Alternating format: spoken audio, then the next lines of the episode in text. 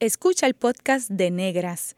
Este programa se emite los viernes a las 3 de la tarde por Radio Universidad de Puerto Rico en el 89.7 FM San Juan y el 88.3 FM Mayagüez. Todo un mundo de música e información.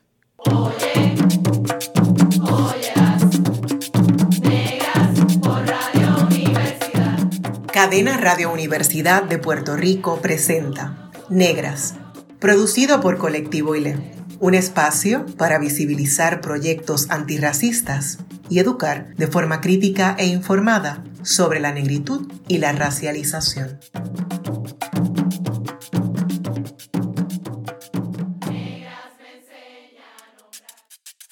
Hoy en Negras les saludan Carmen Margarita Sánchez de León y Eda López Serrano para conversar sobre su participación en la Cumbre Internacional de Afrodescendencia y Ciberactivismo Antirracista y otros importantes temas relacionados a Cuba y sus diásporas.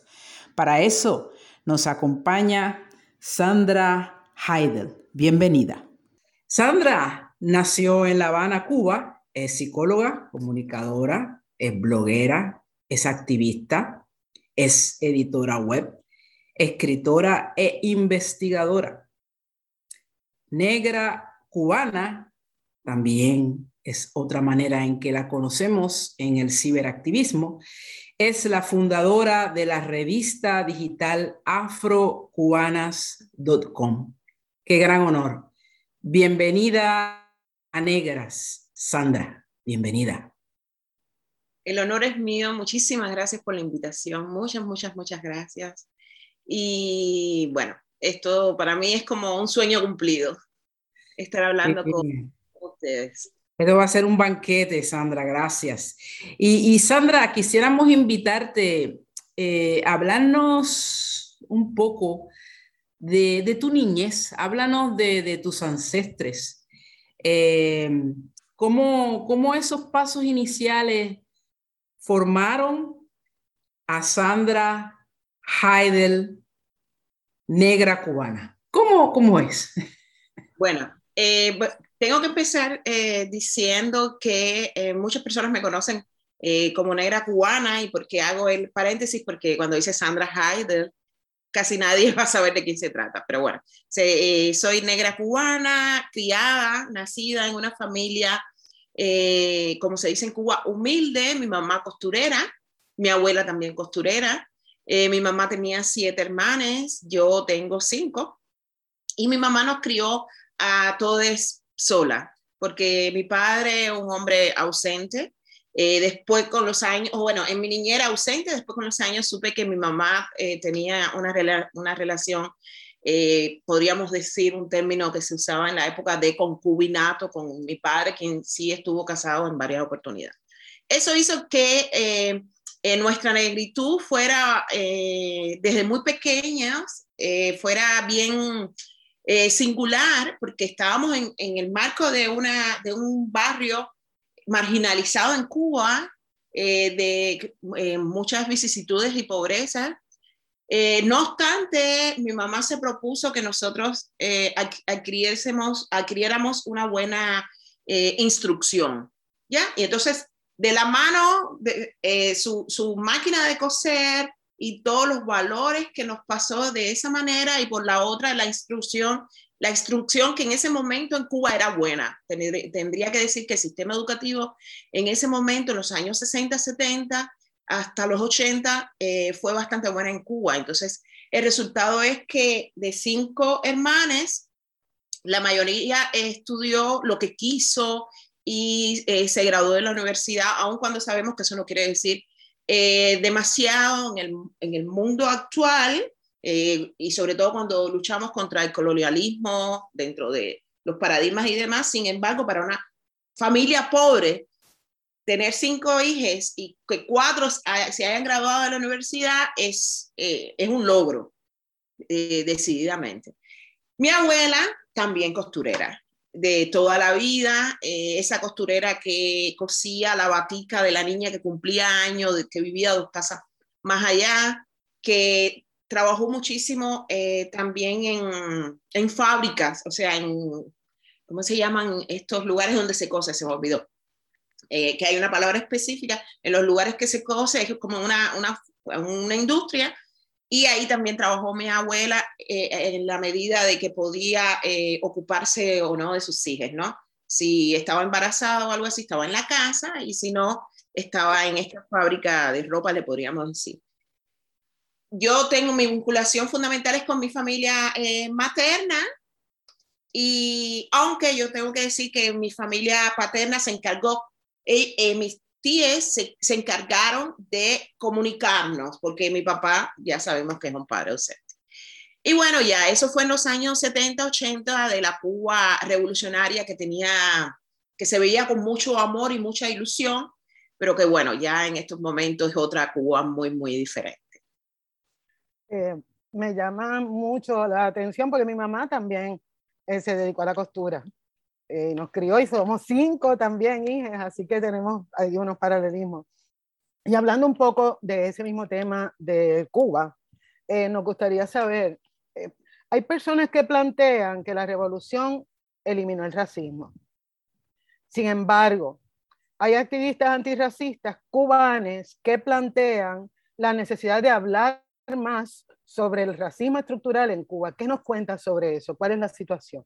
Bueno, eh, la revolución, por supuesto, no eh, eliminó el racismo. O sea, ahí están eh, los datos, no lo, porque lo diga yo, porque lo dicen otras activistas, ahí están los datos. las personas blancas son mayoría en las universidades, las personas negras son las mayorías en las cárceles, las personas negras habitan mayoritariamente los barrios marginalizados, las personas negras eh, reciben menos remesas del extranjero. O sea, la parte de la, de la economía cubana depende del envío de, de, remesas, ¿no? Y como la, como la migración es mayoritariamente blanca, entonces las familias, las familias negras reciben minoritariamente esas remesas que permiten eh, poder hacer algo durante el mes, o sea, comprar alimentos básicos y demás. Eh, y sí, ha llegado un momento en el cual ya el gobierno no puede esconder, eh, como sí lo hizo durante muchísimos años, el racismo. Por supuesto, no se habla en términos de racismo estructurales porque eso implicaría decir que el gobierno eh, es racista y que eh, reproduce consciente inconscientemente, que reproduce intencionalmente o no, pero reproduce el racismo. Entonces ahí es en el punto en que estamos en estos momentos, porque en Cuba muchas veces que cuando se habla de racismo se habla eh, en, términos de prejuicio racial, como si el racismo estructural no existiera, como si esas universidades no estuvieran blanqueadas. ¿Por qué? Porque se trata de poner el centro del asunto no en la estructura, no en cómo ese gobierno con sus medidas o no medidas reproduce el racismo, sino en cómo una persona puede discriminar a otra diciéndole, por ejemplo, no sé, lo que sea o, o como una persona considera que el pelo negro, el pelo de las personas negras es malo o algo así. O sea, esas cosas que para un gobierno o para el racismo estructural serían, en mi opinión, banales, ¿no? Porque eh, eh, la estructura, los cambios fundamentales tienen que existir en la estructura, al mismo tiempo, por supuesto, que se va trabajando en el imaginario social. Pero sin el cambio en la estructura, por mucho que cambie el imaginario social, eso no, no va a repercutir en los grandes grupos de personas. Y entonces las personas negras van a seguir poblando eh, las cárceles. Ahora mismo en la situación política que hay en Cuba, un ejemplo de esto es eh, cómo eh, los activistas han tenido que salir de Cuba porque han sido perseguidos políticamente. Y algunos de ellos el mismo gobierno, la seguridad del Estado cubano, le ha dado la posibilidad de salir. O sea, les ha acosado durante un tiempo y les ha obligado a irse. La mayoría de esas personas son personas blancas que están o en Madrid en estos momentos o en Miami o en otros países. Eh, dentro de, de, esa misma posición, entonces las personas negras están en las cárceles. En estos momentos hay un grupo importante de, de personas em, eh, presas políticas y de ese grupo el, eh, eh, un número aún más importante son de personas negras que no tienen cómo salir del país, podríamos decir, ¿no? O sea, que, tienen, que están en la cárcel, mientras las otras personas han podido, bueno, me voy del país y, y, los han montado en aviones para que se vaya. O sea, cómo hasta esta persecución política es diferente en relación al color de la piel de las personas y a la procedencia de las personas. También es eh, así. Y entonces es un ejemplo, un, un ejemplo bien actual, bien, bien actual. Caramba, eh, Sandra, fíjate, tú ya nos has empezado a conversar un poco sobre eh, lo que hemos visto en tiempos recientes de las protestas en Cuba, ¿verdad? Eh, que han estado bastante activas, digamos que algunas em, se extendieron en el sector artístico y se fue magnificando todas las protestas.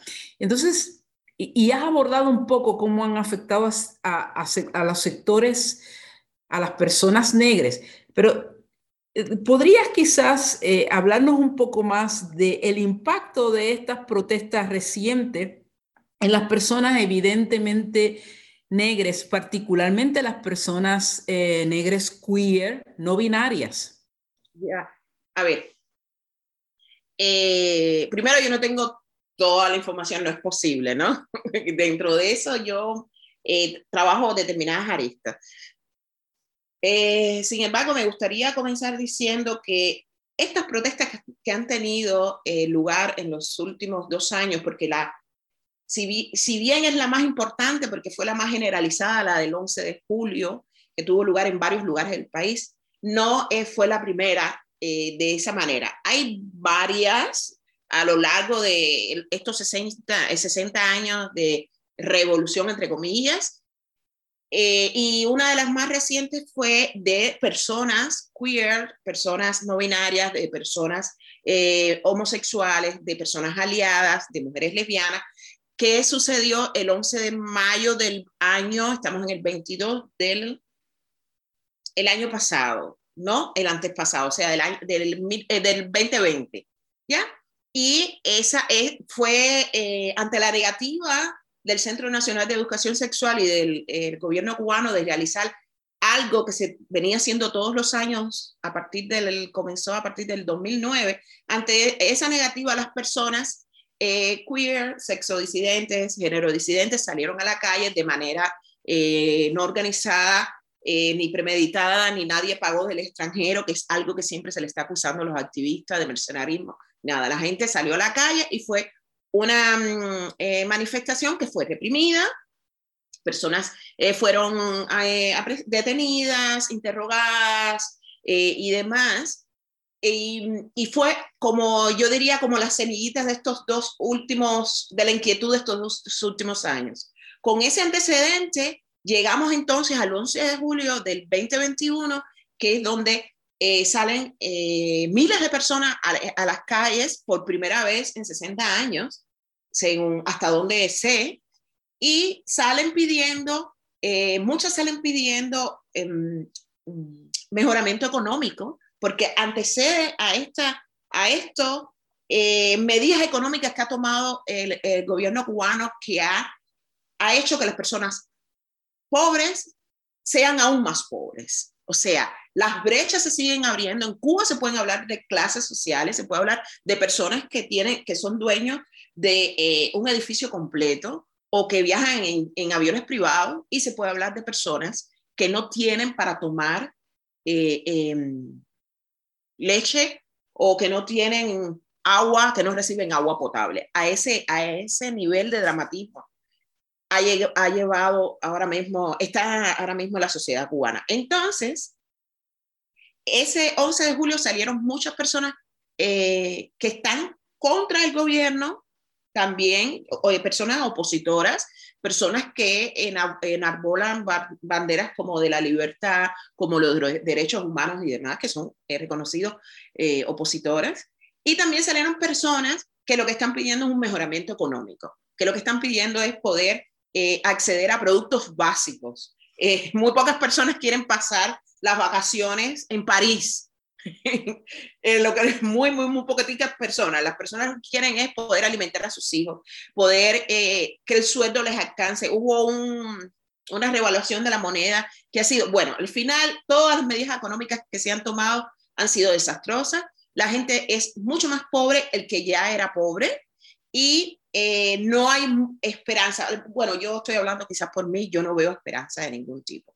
¿Ya? Entonces, eso ha sucedido, eso ha, ha, como decimos en Cuba, ha calentado muchísimo eh, el, el nivel, ha calentado muchísimo la sociedad y en especial las personas queer.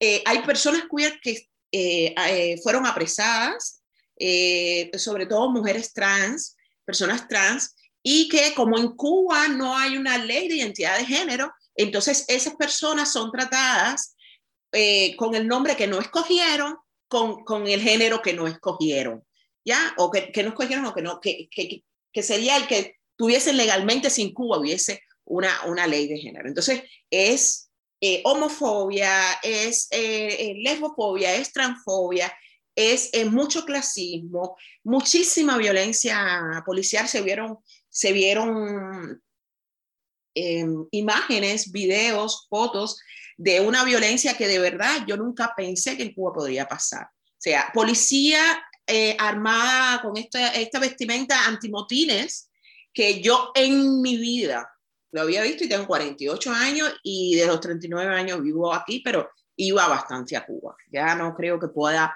eh, pisar eh, Cuba nuevamente, precisamente por mi activismo antirracista y mi activismo feminista. entonces, es como que sabemos que en una situación de crisis para las personas de, pocos recursos económicos, para las personas que han sido olvidadas por el clasismo, el racismo, por la sociedad en general, para esas personas es mucho más dramática la, situación y es lo que está pasando en estos momentos. Eh, eh, hay dentro de las personas que continúan presas, detenidas o que tienen peticiones fiscales o que han sido sancionadas hay menores de edad, de edad, hay madres que tienen tres hijos en casa y están presas, o sea, por salir a manifestarse, por salir a decir, quiero leche para mis hijos o estoy cansada de esto o quiero libertad. Por esa razón están presas y las peticiones fiscales, las condenas son de 25 años. Ah, muchachos de 18 años que le están pidiendo 25 años. O sea, ¿qué revolución socialista, qué, qué, qué humanidad puede pensar que una cárcel va a hacer que un muchacho de 18 años que salió a protestar, que probablemente tiró una piedra, lo cual podría no estar bien, pero también las personas cuando o sea, las personas que han sido históricamente oprimidas en algún momento se, se rebelan. O sea, y eso no, eh, desde mi punto de vista, eso no puede ser condenable. Esa, esa violencia es resultado de la violencia eh, que han vivido siempre, a la, es resultado de la violencia a la cual han sido sometidas. Entonces, personas con 16 años que le han pedido 21 años. O sea, ¿cómo puede ser posible que piensen que un ser humano se va a reformar dentro de un sistema que lo que hace es que te aísla de tus seres queridos, de la sociedad. Es, o sea, no puede ser posible. Y eso está pasando ahora mismo en esa Cuba, y yo digo esto eh, con dolor porque yo eh, trabajé muchísimo para esa Cuba, con el dolor de mis ancestres, porque como yo le decía a una persona hace poco en las redes sociales, o sea, yo le agradezco muchísimo a mi madre y a esa máquina de coser que fue la que me dio el cuerpo, la educación que tengo.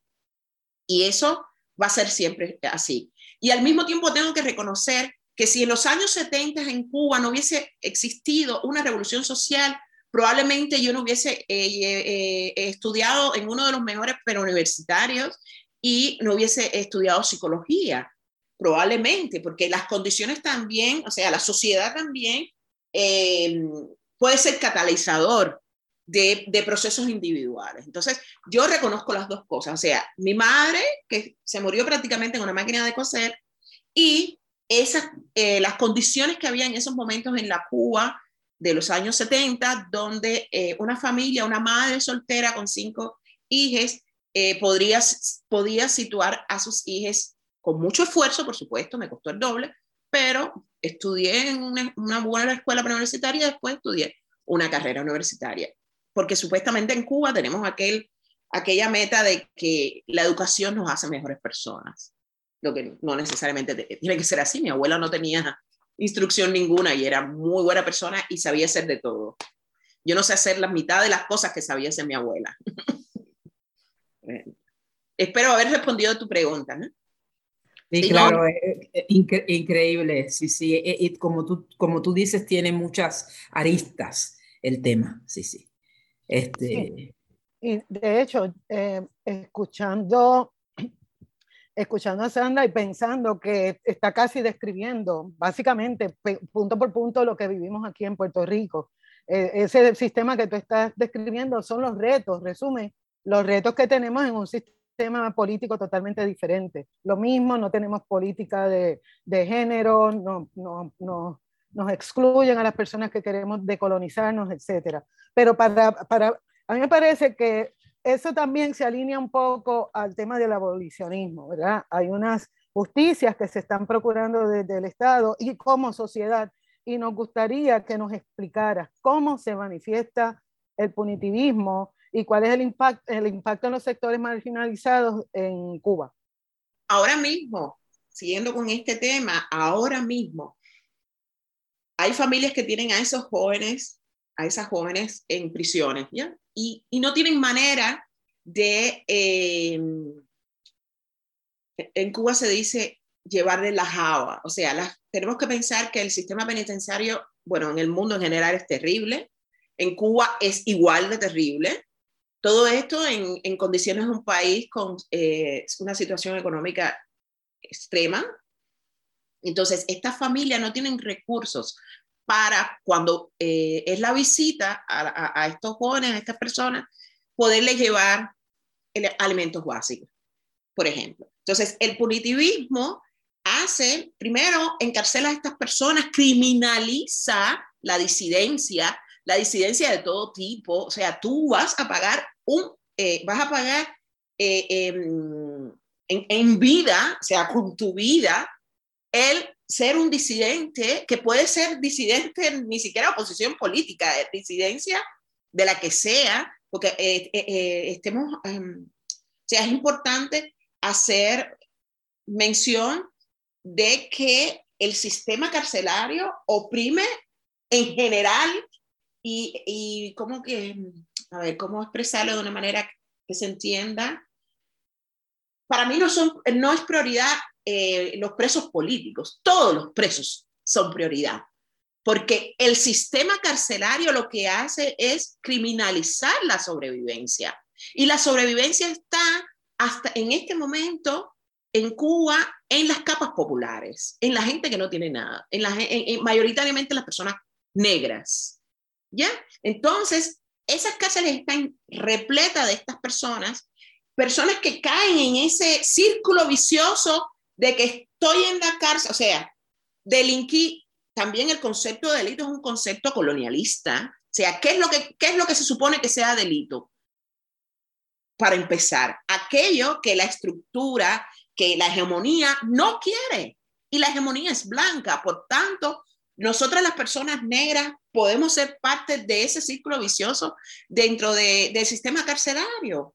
Eh, un, un, un, compañero, eh, Pulido, em, fundador del, proyecto Historia Negra de Cuba, apuntaba el otro día que hicimos un, una especie de seminario online sobre abolicionismo, apuntaba qué familia negra en Cuba, yo no puedo hablar por otros países, no tiene un familiar en la cárcel o no tuvo o no tendrá, porque es algo de lo, que no, de lo cual no puedes escapar. escapar. Entonces, ese punitivismo, desde que nace, te está advirtiendo, yo que era una niña, como cualquier otra, me tuve que enfrentar a la realidad de maestra, porque yo era muy conversadora y las maestras me decían, si no te portas bien, vamos a llamar a la, a, a la oficial de menores, que es una un oficial militar del Ministerio del Interior y yo podía derivar en una escuela de conducta, que las escuelas de conducta son la antesala de las prisiones.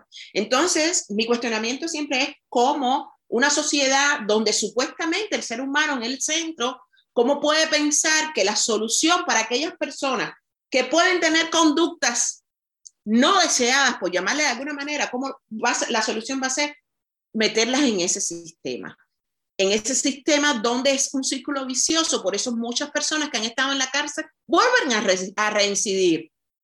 porque además es una, se establecen formas de comunicación específicas, formas de, de, de relaciones específicas. ¿ya? Entonces, el abolicionismo a mí me parece, o sea, todo lo que, se hace, lo que se haga tiene que ir, en mi opinión, en ese sentido, aún con los retos que tiene. Hay que ser muy creativo, extremadamente. Yo soy una persona que se vincula muchísimo con la violencia, eh, o sea, la lucha contra la violencia contra las mujeres y queremos en el próximo seminario que hagamos eh, sobre abolicionismo, queremos trabajar específicamente en esa temática, porque todavía nos cuesta trabajo, a mí me cuesta muchísimo trabajo como feminista pensar en soluciones para la violencia sexual, el acoso, la violencia de género, que estén fuera del sistema carcelario, que estén fuera de, de las leyes punitivistas y que estén más orientadas a la prevención, a la promoción,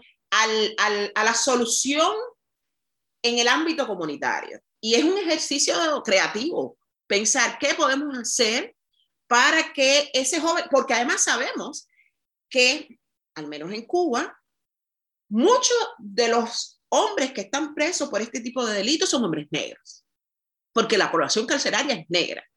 Y hay muchos mitos y prejuicios asociados a los hombres negros y la sexualidad, o en los hombres negros, negros en la esfera pública. O sea, en Cuba es muy común, eh, vienen dos mujeres y viene un hombre negro y esas mujeres cruzan la calle, porque está siempre el mito del violador, el hombre negro como el violador. Entonces, eso es algo que la liberación negra tiene que pasar necesariamente por el abolicionismo, porque esas cárceles están construidas están construidas precisamente para nosotros. Recordemos que el fin de la esclavitud, eh, la abolición de la esclavitud, o sea, como compensación lo que trajo es eh, la población negra en las cárceles.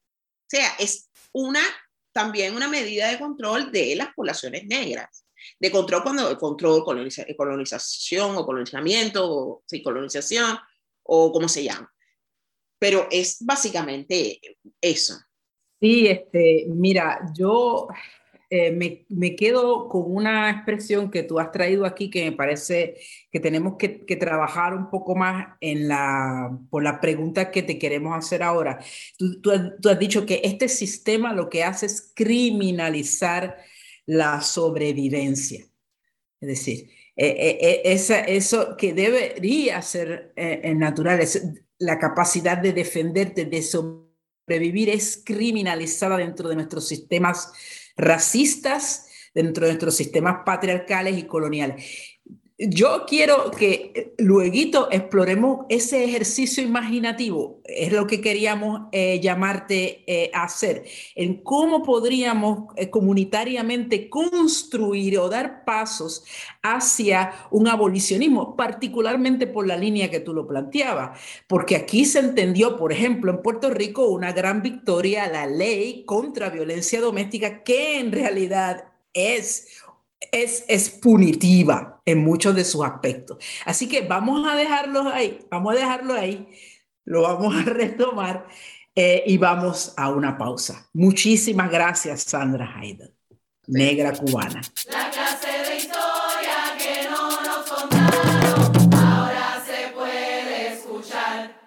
Está escuchando el podcast de Negras. Este programa se emite los viernes a las 3 de la tarde por Radio Universidad de Puerto Rico en el 89.7 FM San Juan y el 88.3 FM Mayagüez. Todo mundo de música e información. Usted está escuchando Negras, inspiradas en las grandezas de nuestras ancestras. Les saludan Carmen Margarita Sánchez y Eda López Serrano Hoy conversamos con Sandra Haider, negra cubana tenía que ser, que nos acompañará en Cumbre Afro Internacional ahora del 21 al, 27 de marzo acá en la UPR. Sandra, regresas a Puerto Rico después de haber estado en la UPR, en el recinto de Río Piedras, hace unos años.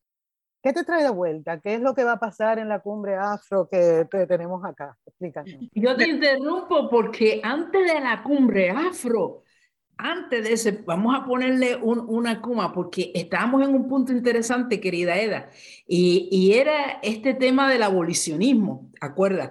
Y entonces un poco yo quisiera retomarlo desde aquí, porque tú, tú, tú nos estabas eh, comentando eh, eh, alternativas a, a, todo este tema de la penalización. Me gustaría que hicieras un ejercicio futurista, de, de, afrofuturismo. ¿Cómo ves esa expresión del abolicionismo? Y, pasamos a la cumbre. Gracias, Eda. yo creo que la labor, el papel de la comunidad tiene que ser eh, muy, muy, muy fuerte. Tiene que, ser, tiene que estar por encima de la labor de los estados. ¿Ya? Entonces, en ese sentido, podemos, podríamos tomar eh, experiencia a partir de proyectos que ya existen en países como Brasil, en países como Colombia, como eh, Canadá, Estados Unidos, donde las comunidades, determinadas comunidades se han organizado siempre se necesita eh, un poco de recursos porque hay que formar a las personas, porque hay que hacer bastante trabajo de educativo, o sea, todo parte de la educación. Y si la, la propia comunidad establece sus reglas y, y, la penalización no por la penalización, no porque te queremos sacar de la comunidad, sino porque te acogemos en la comunidad y te acogemos de una manera eh, espiritual, económica, Em, presencial de una manera que esa conducta que podría ser en, en, el sistema punitivista, podría ser o se plantea como punible, no, para nosotros, eh, nosotros podríamos establecer a partir de ahí la transformación de esa conducta. Pero en ese sentido tiene que jugar un rol muy, muy importante la comunidad y desgraciadamente en el capitalismo y en el sistema social que tiene Cuba, que no sé cómo se llamaría, la individualidad todo lo que tiene que ver con la individualidad es lo principal, o sea, y, eh, y, digo eh, lamentablemente o desgraciadamente porque este sentido de comunidad se pierde. Muchísimo se pierde, mucho, mucho, mucho. El, ser, el, el sujeto es más importante que los acuerdos que se, que, se pueden eh, llevar, que se pueden tomar en determinado ámbito. Yo hago un ejercicio mental muy fuerte con cómo se, cómo se dirigen o cómo se realizan, cómo se facilitan seminarios, donde se establecen reglas desde el inicio. Bueno, si alguien, dos personas no pueden hablar a la, a la vez, por ejemplo, hay que levantar la mano. Imagínense esto o imaginemos esto a nivel comunitario.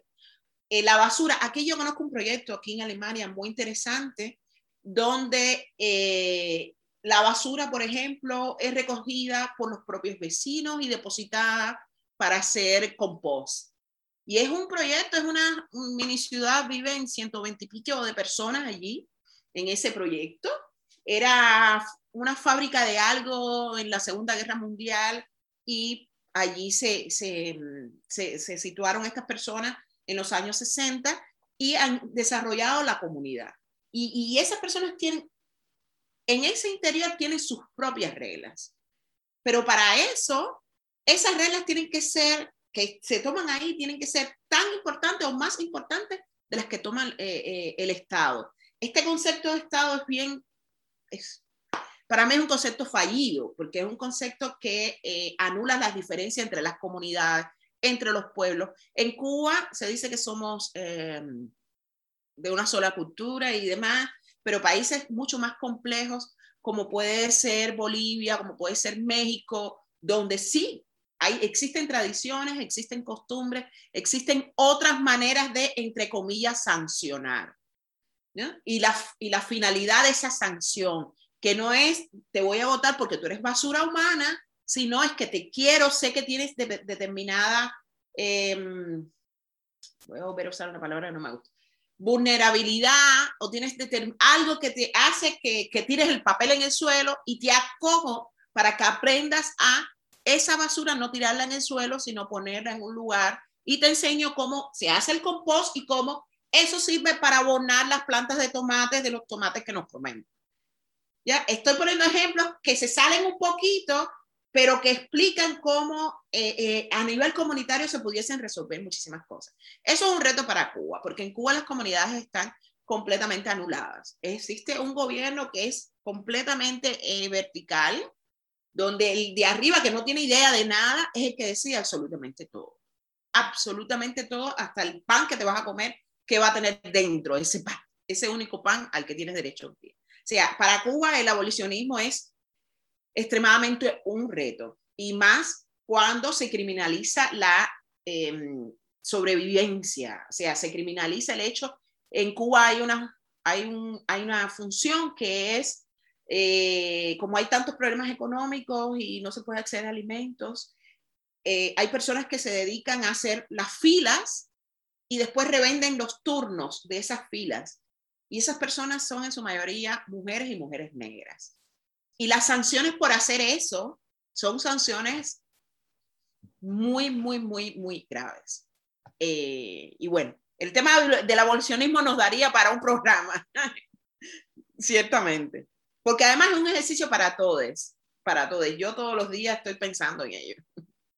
Y era la pregunta, ah, sobre la cumbre.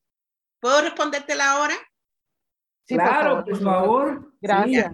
Bueno, eh, la cumbre es un momento, a mí me parece maravilloso y que tenga lugar en Puerto Rico es como que es muy lindo, muy divino, teniendo en cuenta que la historia de, las poblaciones afrodescendientes, eh, afrodescendientes en Puerto Rico ha estado muy marcada por la invisibilización y de que pronto Puerto Rico sea el centro de una cumbre afro es algo así muy bello y me voy a arriesgar a decir algo. Para mí también que, una parte importante de, de esa cumbre esté centrada en la, eh, la lucha contra la colonización. Para mí eso también es muy importante partiendo de, Puerto Rico y eh, la lucha que tiene parte del pueblo eh, puertorriqueño. Para mí ha sido eh, difícil y me sigo metiendo en camisa once varas, como decimos en Cuba, tenerle que pedir visa al gobierno de los Estados Unidos para poder pisar Puerto Rico. Para mí eso es extremadamente doloroso y qué lindo poder eh, participar con hermanes del sueño de, de, la liberación de las personas afrodescendientes, de la visibilización de las personas afrodescendientes en una isla eh, que se cree, podríamos decir, me voy a atrever a decir así, se cree eh, blanca cuando no lo es. ¿Ya? Cuando es una, una, isla como puede ser la isla de Cuba, con mucha población afrodescendiente, con muchas personas que tienen eh, ascendencia de diferentes orígenes. Y mm, la posibilidad de llevar eh, un pedacito del feminismo antirracista eh, de colonial cubano es para mí una oportunidad de lujo, la verdad. Y la, pero lo principal, lo principal es escucharles, porque no todos los días se hace una cumbre afro en el Caribe y en español, además. Este, y de hecho, la cumbre ha sido un sueño. Mayra Santos Febre soñó la cumbre y la realidad es que nos sentimos sumamente honradas de, ah, porque el equipo completo es de mujeres negras. Este, nos sentimos sumamente honradas de que eh, vengan personas que tienen el mismo pensamiento de colonial como el, el, el, proyecto de Colectivo ILE precisamente parte de esas aristas, de, de, que el, racismo, el patriarcado y todas las luchas de poder y control nos llegaron por ahí, por la colonización. Entonces, tú haces vínculos con tu espiritualidad, tu sexualidad y tu negritud. ¿Cómo manejas esos vínculos? bueno, ¿cómo te puedo decir? Eh, a ver, yo soy soy una mezcla de una pila de cosas, de muchas, de muchas cosas, desde el punto de vista espiritual. Por mucho, eh, muchos años crecí en esa Cuba atea, eh, mi espiritualidad era cero, porque además eh, cuando crecí, las personas que tenían inclinaciones en ese sentido, como mi madre, mi abuela, tenían que esconder este mundo espiritual. Lo que no era médico, científico y, probado no existía. Entonces, para mí ha sido un devenir muy interesante eh, cual yo me he acercado muchísimo eh, a la religión afrocubana, eh, a, la, a, la, a, lo yoruba, y al mismo tiempo me he acercado a otro tipo de, de espiritualidad más eh, que proviene del continente asiático, como puede ser el yoga, como puede ser eh, la medicina ayurveda y demás. Por ahí voy en ese sentido y es como siempre un despertar para mí porque, repito, tuve una, hasta, hasta que estudié psicología, era completamente atea y además discutía que no existía nada. Aun cuando mi mamá eh, eh, pensaba de otra manera y trató de transmitirnos, pero era muy difícil en esa Cuba que también sancionaba a las personas que tenían creencias religiosas, ¿no? Eh, haciendo un paralelo entre espiritualidad y creencias religiosas, que no toda la espiritualidad es creencias religiosas y viceversa. Eh, cuando hablamos de sexualidad, yo tengo que decir que mi blog, en mi blog se, se, nota todo el tránsito. Eh, cuando yo inauguré el blog, era una mujer eh, heterosexual, para usar las, las, las, denominaciones que la gente entiende, y a lo largo de mi vida fui retomando, abordando temáticas en el blog que fueron llegando a mi propia vida. Y no solo tiene que ver con la sexualidad, también tiene que ver con el veganismo, vegetarianismo, de esa misma manera. Y entonces empecé a escribir sobre estas eh, temáticas, como también eh, sobre el antiespecismo. Así ha sido con, con, con, estas temáticas, poco a poco. Y también eh, el año pasado, por ejemplo, salió mi libro y después de que salió el libro, me di cuenta que muchas de las posiciones que tenía con determinados temas ya, ya las había sobrepasado. Ya no eran ni siquiera esos temas los más importantes. Eh, en estos momentos, número uno, el abolicionismo, número dos, la violencia contra las mujeres eh, y las personas en situación de violencia, que no necesariamente cuando yo comencé a trabajar violencia, yo decía violencia contra las mujeres, y sabemos que hay otras personas, otros cuerpos que viven violencia machista, violencia de género, y no necesariamente son mujeres. Y bueno, ya, esto se ha ido reflejando, como decía, y me ha ayudado muchísimo a mí también a flexibilizarme, a entender otras realidades, a quitarme del medio y decir, no es mi realidad, no tengo eh, nada que aportar que no sea eh, no sé, lavar los platos, cuidar a los niños para que esas madres o esas personas puedan participar de esa actividad. Ya. Y bueno, así, más o menos. Oye, Sandra, ya has comenzado un poco a hablarnos de, de, tu, de tus procesos eh, creativos. Entonces yo te preguntaría, te preguntaríamos, Negra Cubana tenía que ser y Afrocubana, la revista, eh, un poco, Sandra, háblanos, ¿qué, ¿qué, inspira esto? ¿A quiénes están dirigidos estos proyectos? Eh, y sobre todo pensando en esto que tú desarrollas, que es el ciberactivismo. Bueno, ambos proyectos han estado dirigidos a las personas negras, con matices y, con, y por momentos, porque, por ejemplo, en Negra Cubana tenía que ser un momento que me dirigí muchísimo a las personas blancas hasta que me di cuenta que me agotaba porque no se puede dialogar con quien no quiere dialogar. Entonces prefiero conservar mi energía, mi espiritualidad, mi quehacer en las personas que a veces tampoco quieren, pero tengo la esperanza en que en algún momento eh, van a, a recibir ese conocimiento o esa espiritualidad. O sea, y eso fue eh, doloroso también porque tengo muchas personas blancas. Eh, crecí por las escuelas que, en las que estuve, crecí en, en, ambientes blancos, en la carrera de psicología, cinco personas blancas de no sé cuántos, o sea, así. Sin embargo, en determinado momento dije, no, esta es, mi meta son las personas negras. A esas personas, personas negras en tránsito, como yo llamo, o sea, que dejan de decir, yo nunca he vivido el racismo, que hay personas negras que lo dicen así, que el racismo no existe, esas personas no están en tránsito, las personas que están en tránsito que dicen, sí, es verdad que existe, pero también si te lo propones puedes salir de ahí.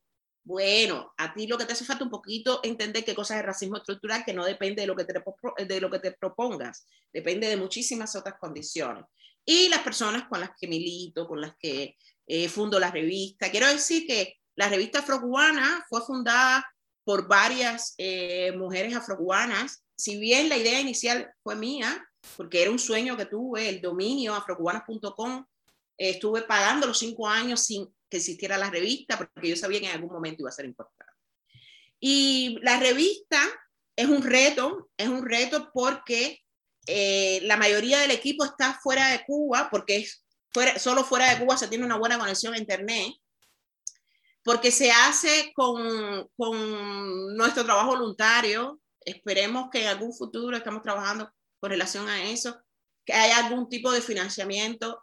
Por, yo estoy en contra de que las mujeres trabajen sin obtener eh, beneficios económicos, porque es trabajo, se debería pagar. Y con afrocubanas hasta el momento no hemos conseguido porque es muy difícil. Eh, ya sabemos cómo es, cómo es esa pirámide y qué cuáles son los proyectos que, que, que reciben los financiamientos y qué tipo de proyectos recibiría qué tipo de financiamiento. Y tratando de alejarnos de financiamientos que nos quieran imponer, que es lo que tenemos que decir, porque para eso no estamos, de verdad que no. Eh, entonces es difícil encontrar eh, financiamientos de, de, de, de, productos culturales afrodescendientes o que se sitúen en las poblaciones afrodescendientes. Es, difícil. Pero bueno, por ahí vamos. El blog en estos momentos no está tan activo porque estoy concentrándome mucho más en afrocubana, porque el blog es un proyecto completamente personal si bien hay compañeras que han escrito en el blog, si bien hay personas, eh, o sea, he replicado textos de otras personas y demás, me parece que Afrocubano es un, es un proyecto más, un poco más amplio que, que, que el blog. Y el blog ya, tiene diez y pico de años ya, como que no tiene que ser para toda la vida tampoco. Llevas tiempo en Alemania. Tienes una hija médica, tienes un nieto. ¿Cómo va eso? Ya, llevo nueve años, eh, cumplí hace un mes, nueve años aquí en Alemania. Mi hija eh, está en Cuba, se graduó de medicina, trabaja como médica de familia, sería el nombre. Eh, mi nieto tiene ocho, nueve años, tiene nueve años, no, va a cumplir nueve años a final de año y tiene ocho y está viviendo todo esto del, de la pandemia y el cierre de las escuelas y ha tenido que hacer en tres meses dos, años escolares y demás. La situación es bastante difícil. Y por supuesto tengo añoranza por la familia, por supuesto eh, es difícil, ahora con la pandemia también es difícil porque yo no estoy muy segura de que en estos momentos sea elegible para entrar en Cuba, a Cuba nuevamente. Y Cuba está haciendo, el gobierno cubano está eh, legitimando una práctica que es que las personas llegan a los aeropuertos y no pueden eh, montarse en los aviones para eh, ir a ver a su familia en Cuba o para regresar a Cuba. Entonces, bueno, eh, me, me, va a tocar eh, llegar a Cuba física de otras maneras, a través de llegar a Puerto Rico, el Caribe, de llegar a Miami, pero ya es el, uno de los precios que tiene hacer antirracismo y, y feminismo, ¿no? Ese es uno de los precios que tiene hacerlo en Cuba, que te distancias geográficamente pero bueno, espiritualmente estamos y la familia continúa, o sea, seguimos. Es, es, es muy eh, reconfortante escuchar eso, Sandra. Eh, y tú eres, eh, como muchas de nosotras, mujeres de diáspora, por todas las razones, ¿verdad? Eh, y, y, por ser mujer de diáspora, eh, te pregunto, ¿Cómo te estás viviendo esa diáspora? Particularmente, ¿cómo vives tu ser como mujer negra, queer, negra, cubana en Alemania? Esto me recuerda a Mayra Santos porque hace un, un tiempito puse en, en mi Facebook, hay cielos tan azules como mi cielo, porque hay una canción que dice algo así como no hay cielo tan azul como mi cielo. Y yo estaba en un lugar con, con mi compañera y era un lugar precioso y yo me sentía muy bien. Y yo recuerdo que, que Mayra eh, me, me, hacía un llamado a, a, no perder de vista que lo que hay aquí en Europa se, constru se ha construido sobre la base de eh, los cuerpos que han sido esclavizados y demás. Sin duda alguna es así. Y al mismo tiempo, eh, yo creo que cada persona sabe su historia de migración. Yo me pasé aproximadamente cuatro años viviendo aquí en Alemania sin querer estar en Alemania, eh, rechazando absolutamente todo. Todos los días me preguntaba, eh, ¿qué, qué, ¿qué hago yo aquí? Que nos lo preguntamos muchas personas que vivimos en la diáspora. Y el hecho de poder reconocer que en este país puedo tener mi propia burbuja, porque al final lo que me he construido es mi propia burbuja, muchas amistades están a través de, la, de, las redes sociales, eh, el activismo que hago en estos momentos, la mayoría es ciberactivismo, precisamente porque también estoy en la diáspora. Si estuviera en Cuba, yo era ciberactivista en Cuba porque tener el blog se convierte casi automáticamente en ciberactivista, pero también hacía muchas cosas a nivel comunitario, ¿no? Y aquí sí he podido dar conferencias en universidades y asistir a, eventos y demás, pero no es lo que más me interesa, la verdad. Lo que más me ha interesado es poderme yo crear mi, propio, mi propia burbujita aquí y protegerla.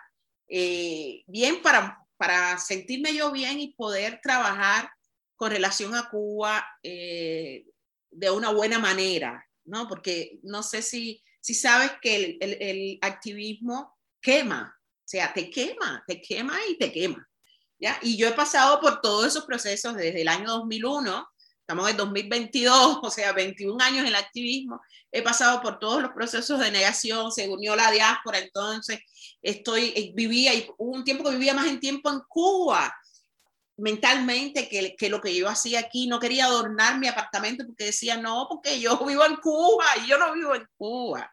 No, vivo en Cuba, vivo aquí. Entonces, eh, y ha sido un proceso de sanación, poco a poco. Y eso también con relación a Cuba, yo creo que en Puerto Rico tienen una visión de la diáspora un poquitico diferente. En Cuba, quien está afuera, se fue.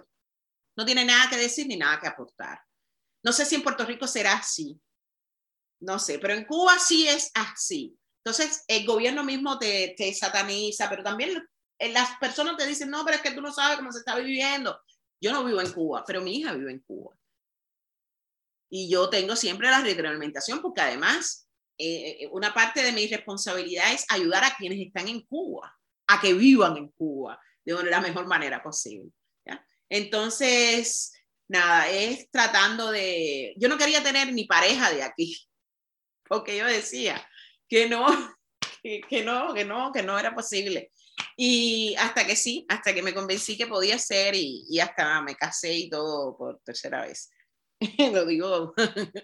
Anda. no creo en el matrimonio, no creo en el matrimonio, pero sí creo en el matrimonio, especial de las personas negras, como especie de, eh, de reparación y también de las personas negras migrantes, porque no es lo mismo tener un papel que diga que usted, nadie le puede votar de aquí a vivir con ese sosiego, el sosiego que yo tenía cada dos años, de que tenían que ponerme un cuño en, mi pasaporte cubano. O sea, no es ni mínimamente lo mismo.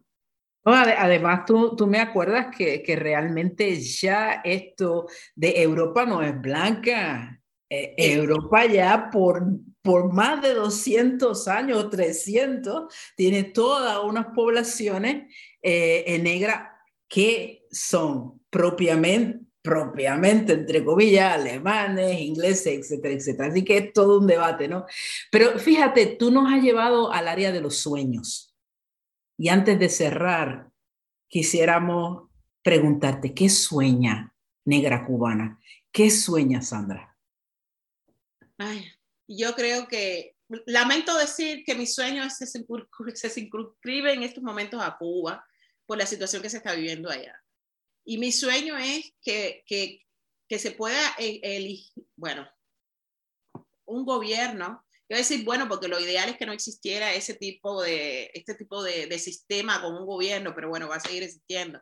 Pero por lo menos que ese gobierno pueda eh, e, estar conformado por personas eh, realmente humanistas, por realmente antirracistas, realmente eh, feministas, que trabajen y que vean, o sea, que podamos tener una, una, sociedad linda, una sociedad donde prime la solidaridad, donde prime eh, el, el, compañerismo, donde exprimen eh, aquellos valores que yo cuando era niña eh, aprendí que existían y que después se fueron debilitando, ¿no? O sea, y, una, y, que, fue, y que sea una sociedad eh, donde la gente baile, donde la gente disfrute, donde la gente tenga orgasmos, donde la gente, no sé, la, la pase bien. Eso, mis sueños no son muy ambiciosos y están muy centrados en Cuba porque ahora mismo Cuba está viviendo una situación extremadamente penosa.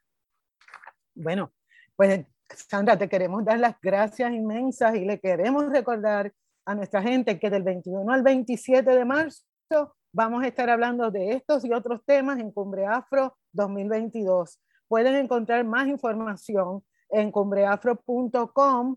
Eh, recordemos que vamos a tener a Susana Vaca en Palabras Urgentes el jueves 24 a las 8 de la noche en el Teatro de la UPR. Le agradecemos al personal técnico de Radio Universidad, a Carmen Margarita, eh, quien me acompañó en las entrevistas, Bárbara, quien fue la productora, y a Sandra Heidel. E, estamos locas porque llegues aquí. Les, les pedimos que se sigan en sintonía de Radio Universidad y hasta el próximo viernes a las 3 de la tarde con Negras.